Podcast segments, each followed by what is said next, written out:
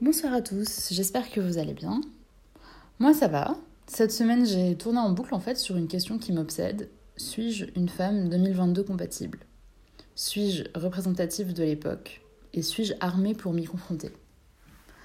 Et en fait j'y pense depuis une discussion que j'ai eue avec ma mère. Je sais plus pourquoi mais elle me disait que elle et moi on était en décalage. Alors euh, bon bah no shit Sherlock. Et je lui ai répondu que malgré mes facilités relatives avec la technologie, j'étais en fait moi-même complètement dépassée.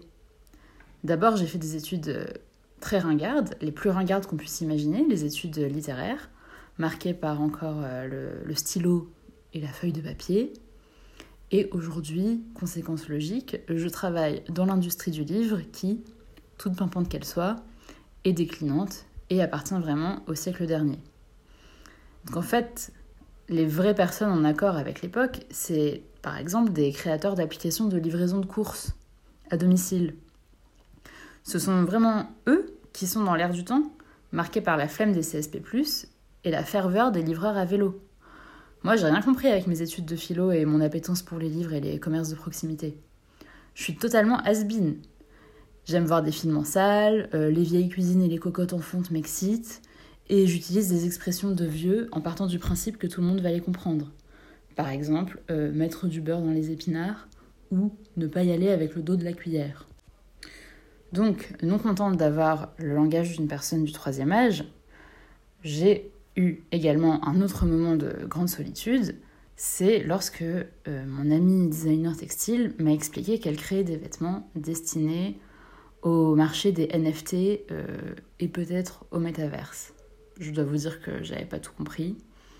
Et euh, enfin, sans rentrer dans des détails que je ne maîtrise pas, euh, elle crée des vêtements immatériels. Et alors, c'est pas que ça m'agresse ou que ça me dérange, c'est que ça me laisse vraiment sur le côté du progrès et de la marche de l'histoire. C'est un peu comme si je vivais dans une faille spatio-temporelle, comme les visiteurs.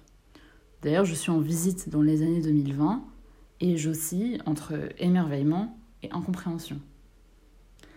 En fait, à peine hypé par les filtres quiz quel produit Lidl es-tu d'Instagram, je découvre que tout se passe sur TikTok.